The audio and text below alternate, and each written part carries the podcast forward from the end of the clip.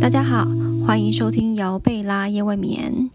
今天想要和大家来聊聊宝宝在出生零到六个月的一个发展历程。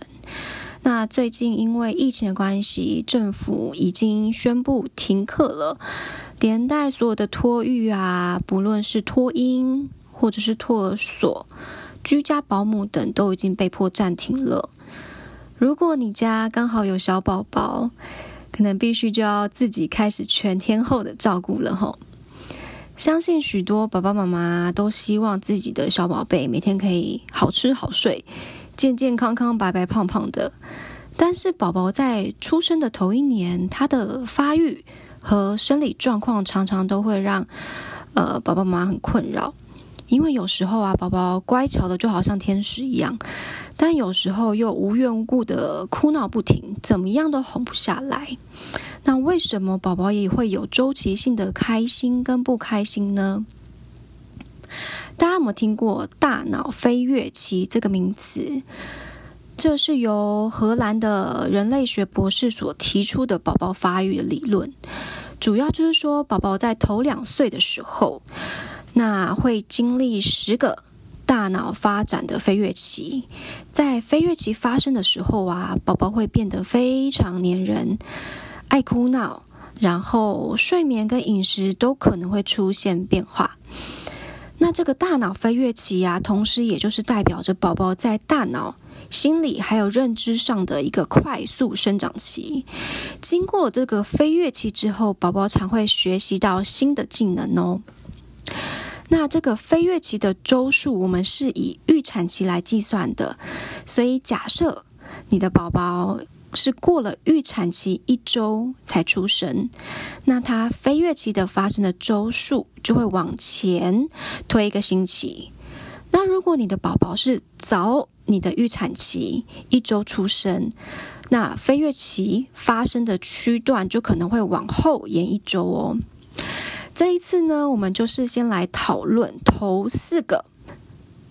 的飞跃期，刚好这四个飞跃期就会横跨差不多就是宝宝零到六个月这个年纪。从宝宝出生开始啊，大概每两个小时会需要喝牛奶。那喝完奶之后，宝宝会玩一下，不久之后他就会想睡觉了。所以刚出生的宝宝就会在吃。玩睡的巡回之中度过第一个月，那大部分妈妈从月子中心回家之后啊，常常就会碰到宝宝作息大乱、哭闹不止，或者是抓不准宝宝吃饭跟睡眠的时间。原因是因为啊，宝宝在满第五周的时候就会开始迎接我们第一个大脑飞跃期哦。那时间的长度话，大概大概会维持一周。这个飞跃期过后啊，宝宝可能会对周围的声音更有反应，那注视物体的时间会变得更长，嗅觉、听觉都会变得更灵敏哦。所以在经过第一次的飞跃期呀，会让宝宝对这个世界的认知有更多丰富的认识。那这个时期的宝宝其实是非常需要关注的，所以哭闹是一个他跟外界沟通的方式哦。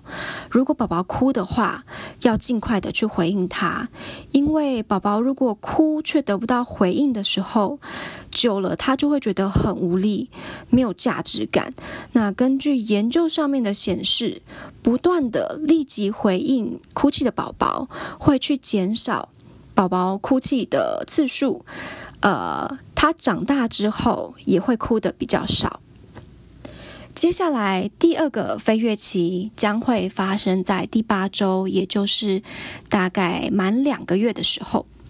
这时候，宝宝有可能会看着自己的手脚啊，或者是伸手想要去触碰东西，他会试着。学习控制自己的身体，伸展自己的手背跟踢腿，又或者他很可能要练习单侧翻身，也会发出啊呜这样不同的声音，会很喜欢听大人说话，也会跟你有更多的互动哦。所以在这个时候，大家可以多多的跟宝宝说话，不论你现在想要做什么样子的行动，例如说现在要跟宝宝洗澡啦，就可以跟他说：“哎，我们现在要来洗澡喽。”我现在要帮你擦肥皂，我现在要帮你冲水喽，我们现在要换衣服喽。那这样子的一个习惯呢，就是你说话，宝宝注意的倾听，这样子的互动会是他理解事物的开始。这个时候啊，也可以常常播放音乐或者是念故事书给他听。那借由跟宝宝的对话，让宝宝有发言跟回应你的机会，或者是你也可以模仿他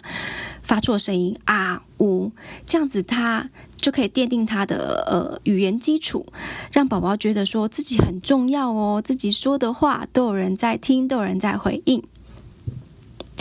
第三个飞跃期呢，会发生在第十二周。这个时候，宝宝应该可以在趴着的时候，把头抬到四十五度角，又或甚至是九十度角。然后他的前臂可以撑起他自己的胸膛，对于比较靠近的物体物体啊，他的视线可以跟着从左往右，又或者是由右往左跟着移动。那你叫他的时候，他也会朝声音的来源来源处看去。这时候啊，他在视觉、听觉、嗅觉、触觉上面都会更加的敏锐哦，所以从像是声音从高到低呀，光线从明到暗，宝宝都能够意识到这些变化。那我们在宝宝呃从第六周到第十二周大的时候，大概就是去建立宝宝规律作息的一个年纪哦，也就是头两个月哦。呃，有些宝宝他很容易。建立起规律的作息，但是有些其实就不容易。就算是你建立好，你在前期建立好大致的作息，它都有可能会因为每个飞跃期而打乱哦。那第三次的飞跃期，因为宝宝在他的五感上面有更多的进步，所以这时候在作息的养成上，我们就可以尽量的去保持规律，让宝宝去产生时间感。早上的时候，他会在差不多时间醒来，然后喝奶，过一段时间开始小睡，然后再一次醒来。那晚上的时候，尽量也让他在差不多的时间睡着。那规律的作息其实可以培养宝宝对于接呃活动的一些预期性，跟他的安全感。我自己的临床观察哦。规律作息是有助于宝宝的稳定性，这样长期下来的话，其实对生理的发育跟情绪上面都有很大的帮助。那当然，每一个宝宝他自己呃都有不同的气质，那他们自己的作息也都不太一样，所以。呃，爸爸妈妈可以先去观察自己的宝宝的一个生理规律，那观察出来之后，再去衡量自己的工作的作息时间，我们去可以去设计一个时程表。那在执行的时候，也要给宝宝一些。弹性的空间哦，因为有时候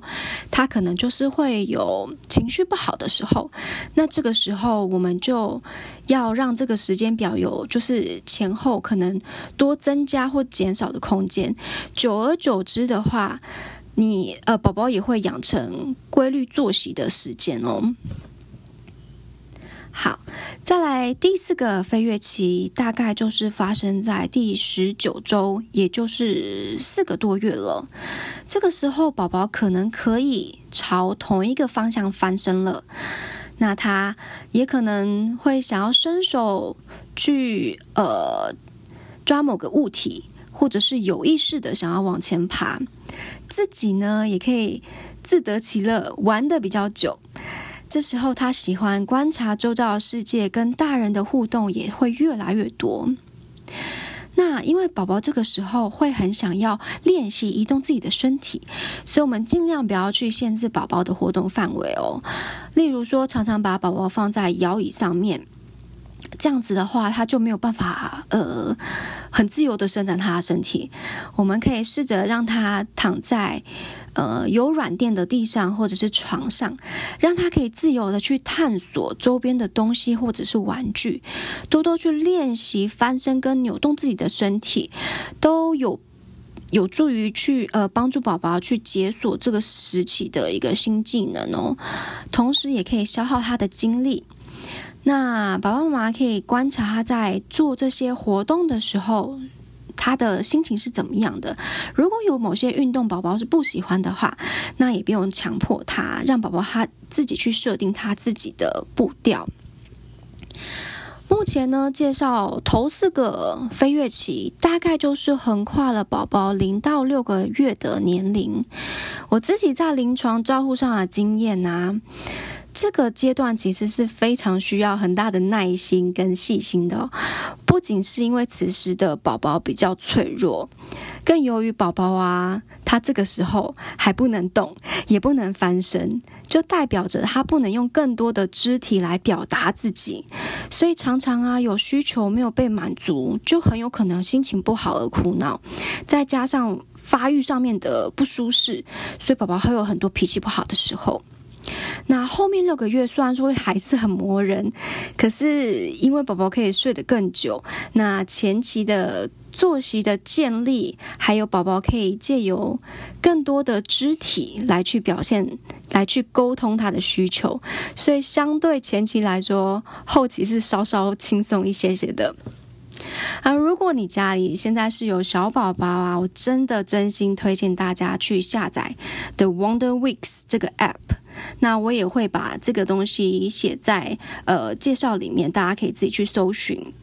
虽然说这个它可能会有前后一两周的误差，因为每一个宝宝的发展不一样，那呃经历的这个发展的历程的长短也会有所不一样哦。可是相信借由这个图表跟这个发展历程，会让照顾者在心里之中大概大概会有一个。呃，事先预备，所以在照护上面也会比较轻松一点哦，推荐给大家。那今天就分享到这边喽，祝大家夜夜好眠。